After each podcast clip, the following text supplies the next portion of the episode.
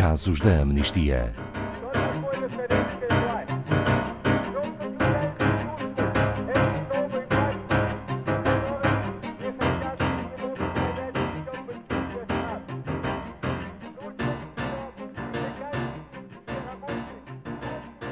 Dois mil e vinte ficará guardado nas nossas memórias como um ano particularmente atípico.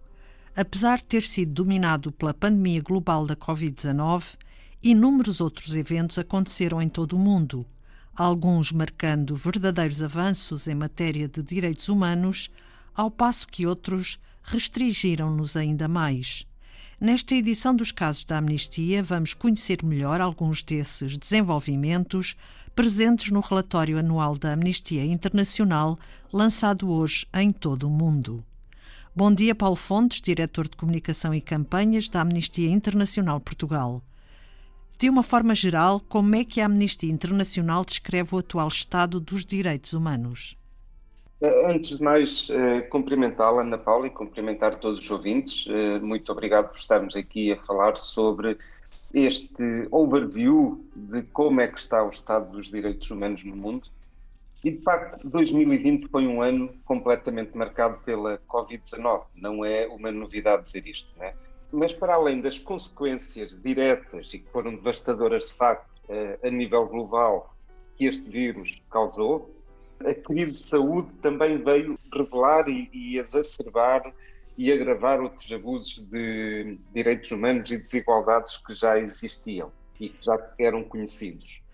Como, por exemplo? Uh, por exemplo, as desigualdades que são fruto da discriminação uh, com base no género, uh, com base na etnia, mas também as desigualdades que se tornam depois evidentes, depois de anos e anos de crises políticas e financeiras com a ausência de uma cooperação internacional que seja eficaz.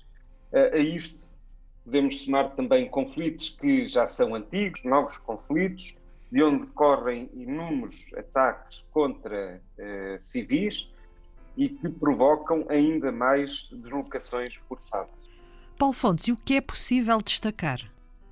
Bem, de uma forma muito breve, podemos destacar três grandes áreas. Portanto, num, uma primeira dessas áreas é, o, obviamente, o direito à vida, à saúde e proteção social, quer em resposta à Covid-19 diretamente, eh, quer em situações em que a crise, como dissemos há pouco, veio colocar a descoberto ou exacerbar outros problemas eh, em, em matérias de direitos humanos, uma segunda área, a violência com base no género e as ameaças uh, aos direitos sexuais e, e reprodutivos.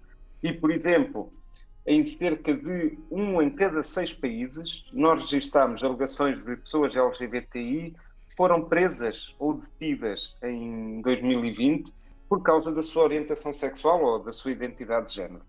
Outro, outro exemplo nesta matéria, a violência com base no género, eh, a violência doméstica, a violência sexual e os assassinatos permaneceram em números que são escantemente elevados em, em 2020 em todo o mundo e, num modo geral, as autoridades falharam em tomar uh, as ações necessárias e as ações adequadas para prevenir isto. Uh, um exemplo disso um relatório que lançámos há pouco tempo sobre como a pandemia aumentou drasticamente o perigo para mulheres e raparigas que sofrem violência doméstica e violência de género na África Austral, incluindo Moçambique. Terceira área, a repressão às vozes contra as injustiças. Portanto, com a desculpa ou para uh, obrigar à restrição de reuniões durante a pandemia, muitos governos impõem eh, proibições gerais de manifestação ou usam força ilegítima, particularmente eh, nas Américas e em África. E um exemplo disto aconteceu recentemente em Angola, com pelo menos 10 pessoas mortas e muitas outras desaparecidas.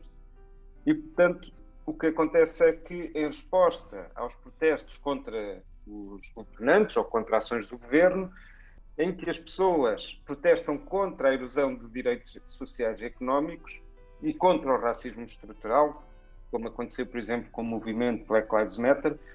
As forças de segurança usam indevidamente armas de fogo e, e, e armas letais, incluindo gás lacrimogéneo, matando ilegitimamente pessoas e ferindo muitas mais pessoas que apenas estão a manifestar pacificamente.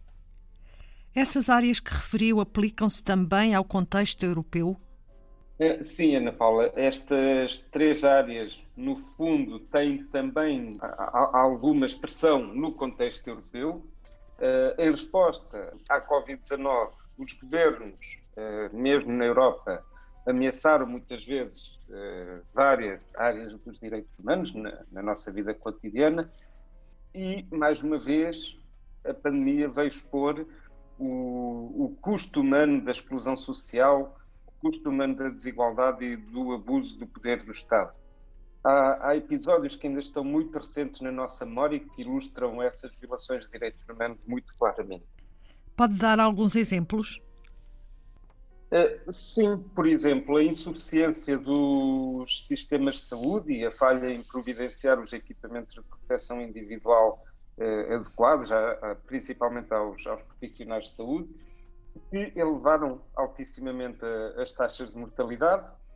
Os trabalhadores enfrentaram barreiras no acesso à segurança social e a outros mecanismos de apoio, e as medidas de saúde pública que afetam uh, de uma forma desproporcional as pessoas e os grupos que são marginalizados. Eh, por outro lado, também muitos governos na Europa utilizaram a pandemia como uma cortina de, de fumo para tomarem poderes, para restringirem liberdades e um pretexto para ignorar as obrigações de direitos humanos a que estão, a que estão obrigados.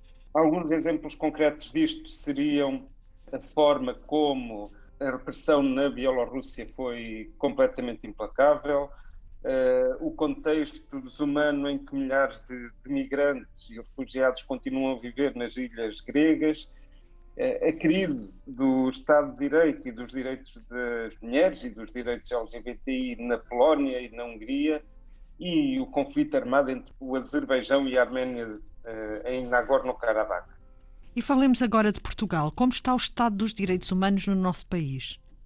Eh, naturalmente, Ana Paula, Portugal não é uma exceção nestes desafios que, que acabámos de falar, uh, sobretudo aqueles que são uma consequência da pandemia da Covid-19. A questão do direito à saúde em Portugal é mais óbvia. Uh, a falta de equipamentos de proteção individual durante o primeiro estado de emergência foi um, um problema e nós tivemos, inclusivamente, uma petição ativa por causa dele também o facto das pessoas mais idosas em lares contabilizarem um terço das mortes por Covid-19 e que demonstra uh, também uma, uma falha neste sistema, são assim os problemas na, nesta área de, de, saúde, que os direitos à saúde, que são uh, mais prementes. Uh, outras áreas também, o direito à habitação, que volta a estar nas nossas preocupações, eh, devido principalmente aos desalojamentos forçados que continuaram durante este, durante este tempo. Também um direito que concerne as pessoas em situação de sem-abrigo, e é um dos grupos em, em situação mais vulnerável, onde não só os abrigos foram insuficientes durante o estado de emergência, como também foram de baixa qualidade. E, claro, também é de referir uh, a questão dos direitos dos migrantes, dos requerentes de asilo e, e refugiados, que apesar do governo ter atuado para proteger o, os direitos sociais de quem tinha autorizações de residência pendentes, os números de recolocação de, de menores não acompanhados, vindos da Grécia, ficou muito abaixo dos 500 com os quais o, o país se tinha comprometido, apenas vieram 47 crianças. Paulo Fontes, existe alguma situação de destaque que não esteja diretamente relacionada com a pandemia? É, sim, Ana Paula, inevitavelmente temos, obviamente, que falar da morte eh, do cidadão ucraniano sob custódia do, do Serviço de Estrangeiros e Fronteiras, no aeroporto de Lisboa. Um caso trágico que veio expor eh, muitas falhas na proteção de pessoas durante os procedimentos fronteiriços, além disso, verificamos também permanece ainda uma, uma, discriminação racial contra as comunidades ciganas e pessoas da descendência africana eh, em várias áreas, na, na, educação, no emprego, na habitação e, obviamente, continuamos a acompanhar a questão dos direitos das mulheres, eh, uma vez que em Portugal se registram muito baixos níveis de, de denúncia, acusação e condenação relativamente à violência de género. 2020 será sem dúvida um marco em todas as nossas vidas, mas haverá espaço para a esperança? Ah, sim, sem, sem dúvida. Um, e os ouvintes podem ver todo o espaço que existe para a esperança e os passos dados em melhorias de direitos humanos no mundo no nosso relatório. Está disponível no nosso site a partir de hoje e estes avanços confirmam-nos o que já sabíamos, que é possível uh, mudar o mundo e que é possível continuar a sermos audazes e com coragem para avançar, mesmo na adversidade. E felizmente não faltam exemplos destes por todo o mundo. Obrigada, Paulo Fontes, diretor de Comunicação e Campanhas da Amnistia Internacional Portugal.